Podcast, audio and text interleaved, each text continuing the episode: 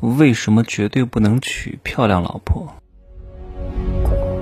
没有事实，没有真相，只有认知，而认知才是无限接近真相背后的真相的唯一路径。哈喽，大家好，我是真奇学长。各位，如果你现在事业做得还不错，能够挣点小钱，但是如果你的脑子不清头啊。或者管不住自己的老二，或者是恋爱脑，你肯定会栽在捞男和捞女的手里。各位，我希望各位听我节目的这些中产以上的这些小富的人啊，一定要守住自己的财富。这个世界上有一些人的手段是非常高明的，就是那些出身底层啊，有着几分姿色，但是手段非常一流的这帮捞男捞女。我希望各位能够好好的守住自己的财富，不要被这些人骗啊！听我的课是很难被他们骗的。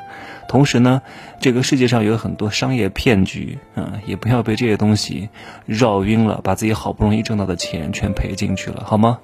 记住哈，因为我每天都能够收到大量的反馈，各种各样人世间的狗血剧情，所以你们能够看到我朋友圈，就会发现，天哪，怎么还有这种人，这么厚颜无耻之人？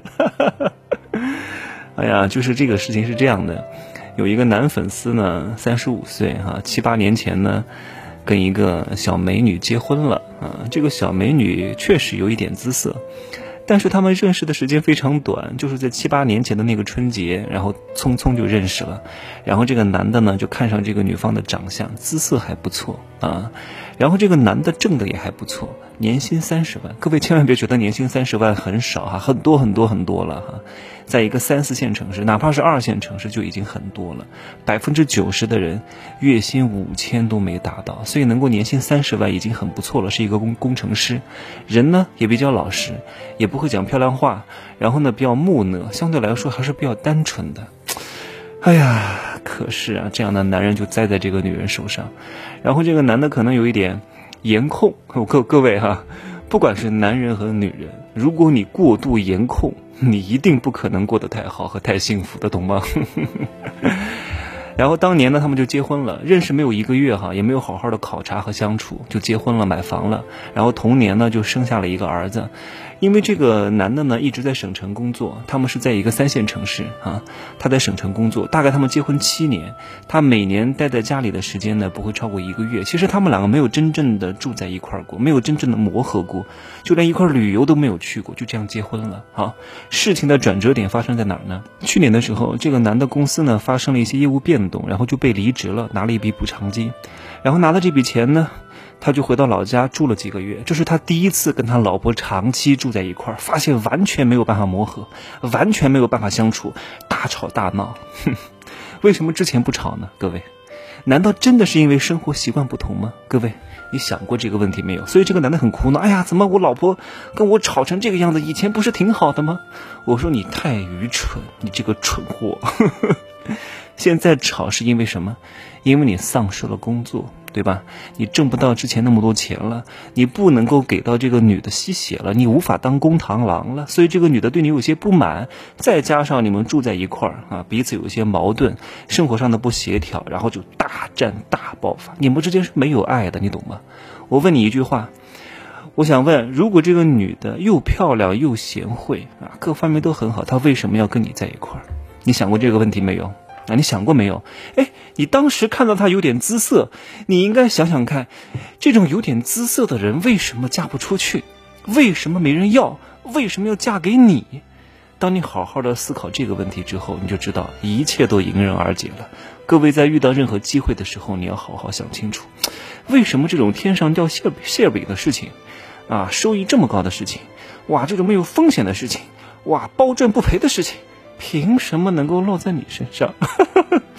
我跟大家讲个故事哈，呃，是什么故事呢？我想想看哈，啊，就是在古代的时候啊，有一个人叫王戎啊，小的时候呢，他跟他的朋友在街上玩，然后他的朋友呢看到路边有一棵果树，上面结满了果子，然后就跟这个王戎讲：“哎，我们去把那个果子再再摘下来吃，一定特别好吃啊。”然后这个王戎就讲：“你们不要去了，肯定是没有办法吃的。”小伙伴们非常。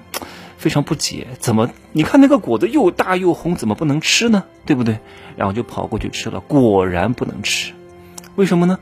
那个王蓉就讲了，你想想看哈，这么大的一个果树长在马路旁边，每天那么多人路过，如果真的能吃，真的好吃，怎么还可能有这么多果子挂在树上呢？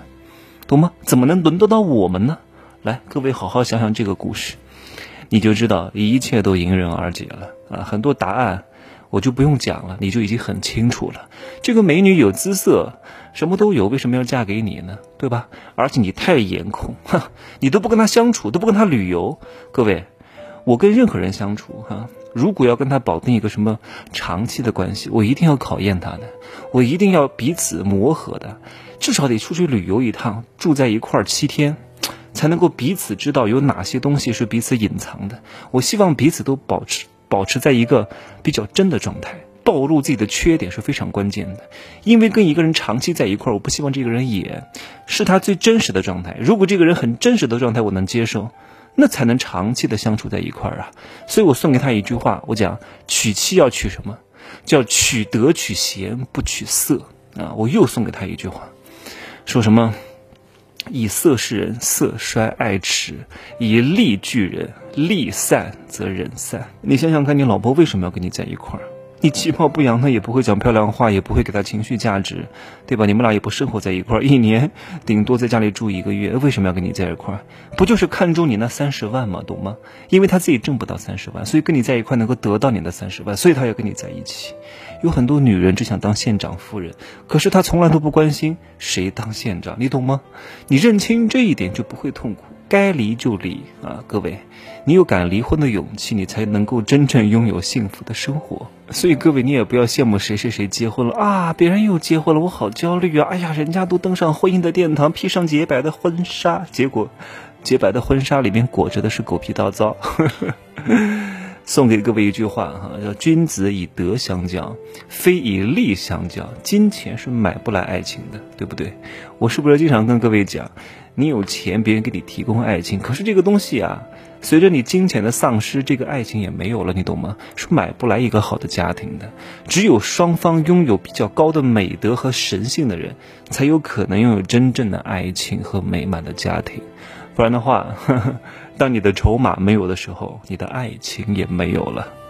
人呐，千万不能够放松对人性的警惕性啊！你也千万别觉得自以为啊，我觉得这个美女年龄大了，会不会因为她自身价值的降低，对别人的要求也降低？还真不是。我告诉你，很多大龄单身美女啊，听好，我这几个关键词都非常重要：大龄单身美女。为什么这个大美女年龄大了反而要求高了呢？你想想看，什么原因啊？是因为像这种美女啊，一般都是高富帅玩剩下的。他为什么高富帅不娶她呢？一定是有毛病的啊！